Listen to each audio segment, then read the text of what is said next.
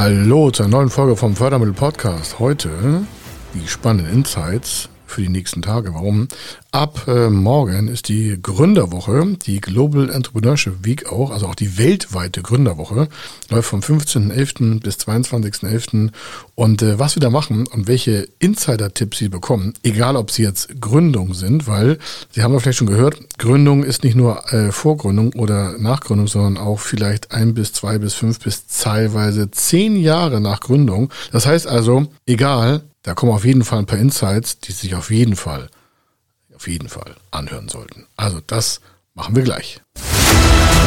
Er ist Mr. Fördermittel, Buchautor, Vortragsredner, Moderator seiner eigenen Fernsehsendung zum Thema Fördermittel und Geschäftsführer der Feder Consulting.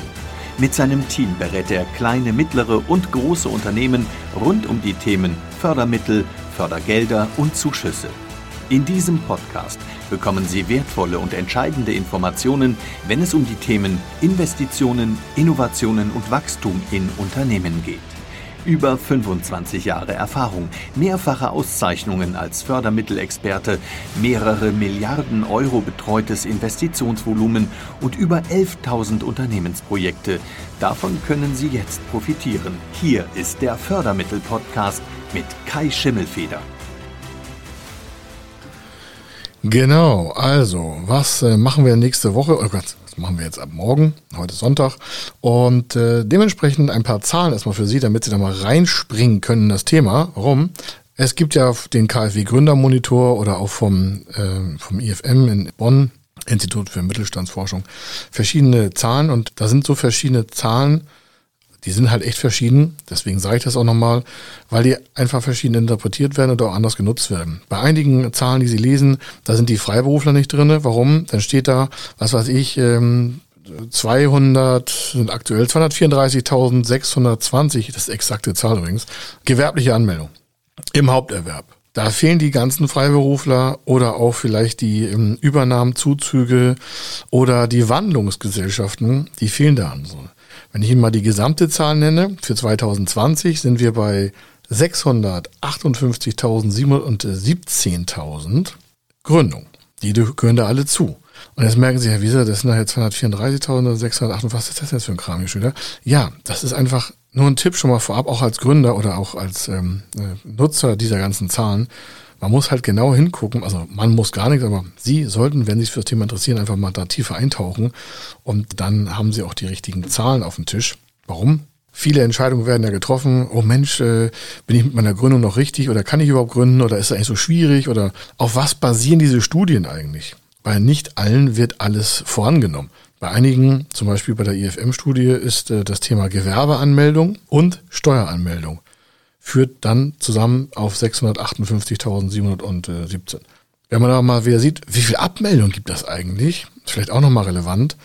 Und Abmeldungen gab es 2020 538.601. Das ist nur ein Plussaldo von 120.000 in dem Gesamtbereich. Wenn wir uns aber nochmal die Zahlen angucken äh, zum Thema Haupterwerb, dann äh, sind es äh, 224.000 Abmeldungen im Hauptbewerb von 234. Das heißt, wir haben ein Positivsaldo von rund 10.000, 11.000 nur. Das ist nicht viel in Deutschland, Haupterwerb. Die restlichen machen so Nebenerwerbsgründungen oder Gründungen, die äh, halt nicht zu einem Haupterwerb führen sollen oder können. Und das IFM bricht sogar die 234.000 Euro runter. Und zwar sagen die, nennenswert nachhaltiger Haupterwerb werden ungefähr so 80.000 nur sein von den 234. Also Sie merken, ganz oben stehen 658 Davon Haupterwerb sind 234.000 und das auch noch je nachdem, wie Sie die Studie lesen oder wie Sie die Interpretation übernehmen aus der Studie. Und dann davon nochmal runter auf 80.000 sind wir eben dann im nennenswerten Haupterwerb. Und das sind natürlich die Gründer, die dann auch Arbeitsplätze schaffen und verschiedene sag mal, umsatzwirksame Positionen in Deutschland erreichen. Gleichzeitig möchte ich Ihnen zum Einstimmen, weil Sie ja gleich noch hören werden, was wir diese Woche alles machen. So aus dem Oktober gab es eine Studie, von, die hat Samsung beauftragt äh, mit dem Marktforschungsinstitut YouGov. Die haben zusammen 15, so knapp 1500 Menschen gefragt schon in der Studie, das haben die in der Welt veröffentlicht, dass sich die Generation Z, die Gen Z, das sind die 18 bis 24-Jährigen, das sind die, die sich also auch um das Thema der Zukunft kümmern. Da können sich 46 Prozent vorstellen, ein eigenes Startup zu gründen. Also sie wurden speziell nach Startup gefragt. Das Problem jetzt da schon wieder daran ist, ist, Sie merken, wir sind sehr genau bei Studien, die haben nicht eine Definition dargelegt, was ein Startup sein soll. Normalerweise ist ein Startup ein technologieorientiertes, disruptives Verhaltensmuster. Das heißt also, das kann nicht mal ein Töpferladen um die Ecke sein. Das ist nicht despektierlich gemeint, aber das gehört nicht zum Startup. Da wir aber nicht alle wissen, weil diese Studie leider nicht so genau öffentlich gemacht wurde, in den Details, in den Ergebnissen schon. Warum? Da will ja auch Samsung werben, ist ja klar. Und die Welt hat es einfach nur weitergebraten. Das ist leider oft so in vielen Medien. Da wird einfach so ein paar Highlights rausgeballert und der Redakteur oder der Journalist hat sich damit gar nicht tiefer beschäftigt. Und dann kommen so halbgare Nummern daraus, wo ich mir frage, mein Gott, ey, wo bleibt die Qualität im Journalismus manchmal auch? Ja, aber das ist was anderes. Na, jedenfalls, da sind also halbgare Sachen. Aber interessant ist, wenn wir uns mal wegpacken von dem Startup-Begriff, ist ja Wurst, ob jetzt normale Gründung oder Unternehmenskauf oder Technologiegetrieben. Von den 1500, das haben wir dann hochkalkuliert, also 46 Prozent eigenes Unternehmen und dann sagen von diesen 46, aber das muss man sich mal vorstellen, wie schnell das zusammenbricht, 69 Prozent fühlen sich nicht in der Lage oder können sich das überhaupt technisch nicht vorstellen, wie eine Gründung funktioniert und wie man einen Betrieb führt. Also nochmal, die haben 1500 gefragt und davon, ich mach's mal jetzt rund, ja, die Hälfte kann sich das nicht vorstellen, selbstständig tätig zu werden. Das ist nicht so schlimm. Die andere Hälfte kann sich das grundsätzlich vorstellen. Aber von dieser Hälfte sind sieben von zehn, 70 Prozent von den 750. Ja, das heißt also 200 sehen sich in der Lage von 1500 sich damit weiter zu beschäftigen, weil sie intellektuell vorgebildet sind. Das hat nichts mit Bildung zu tun aus dem Elternhaus, sondern die sind irgendwie in der Schule, im Umfeld, sind da dementsprechend mit verbunden. Dann haben die aber noch nicht das Wissen dazu. Also die haben nicht gefragt, sind sie bereit dazu, weil sie das Wissen haben, sondern die können sich das alles nur vorstellen. Die haben alle gesagt, wir haben davon gar keine Ahnung. Aber 200 von den 1500 können sich jetzt sagen, okay, wir würden uns da auf den Weg machen. Das muss man sich mal vorstellen. Das ist ein Armutszeugnis eigentlich für Deutschland. Wenn wir von 1500 Menschen zwischen 18 und 24 in der heutigen Welt, wo online alles ratzifatzi gehen kann, und ich kann auch persönlich nicht verstehen, warum einige sagen, ah, das ist so schwierig mit Gründung und die Papiere, das ist Quark mit Soße. Ja, das kann man ratzfatz machen. Da muss man auch nicht immer auf irgendwelche Zeitschriften oder Online-Medien, das ist alles so bürokratisch und so. Blödsinn. Das geht in drei, vier Tagen ist das fertig. Da, so schnell haben sie nicht mal ein Konto eröffnet. Die meisten haben ja schon, das dauert ja schon länger, ein Konto zu öffnen. Und wenn sie Handicaps haben, dann kommen sie halt zu uns. Also Sie merken, wenn Sie sich das mal so anhören, wenn Sie selber jetzt im Gründungsgedanken sind, dann gehören Sie ja schon fast schon zu der Elite, weil von 1500 sind es 200, also von 750 sind es 100, also von 75 sind es 10. Das ist übrigens eine kleinere oder eine gute Quote, aber sie ist immer noch zu klein, um das Saldo aufzuhören, äh, also aufzuladen quasi, also, oder zu kompensieren, was in den nächsten Jahren ein Unternehmen aus dem Markt tritt. Das heißt, wenn wir in der Gründungspolitik uns nicht extrem verändern und verbessern, dann werden immer weniger, und das ist jetzt schon so in den letzten zehn Jahren, aber dann werden noch schneller, noch weniger Unternehmen am Markt sein. Also da, also ein Gründer hat heute die, die Macht sollte er haben. Also die Macht nicht, aber sollte auf jeden Fall unterstützt werden. Und deswegen sind wir seit über zehn Jahren dabei, falls Sie sich fragen, was haben wir mit der Gründerwoche zu tun? Ja, wir haben natürlich ein eigenes Gründungssetup hier. Wir haben so oft so Barcamps oder wir haben so Workshops für Gründer und zum Gründer gehört für uns erstmal alles das, was noch nicht richtig fit ist im Thema Unternehmertum. Ob der ein Jahr vor der Gründung ist oder ein Jahr nach der Gründung, ist mir erstmal egal.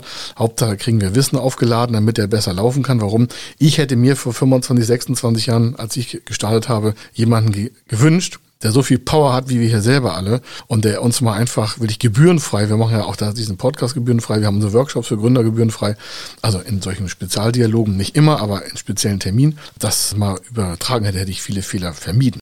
Also was machen wir die Woche?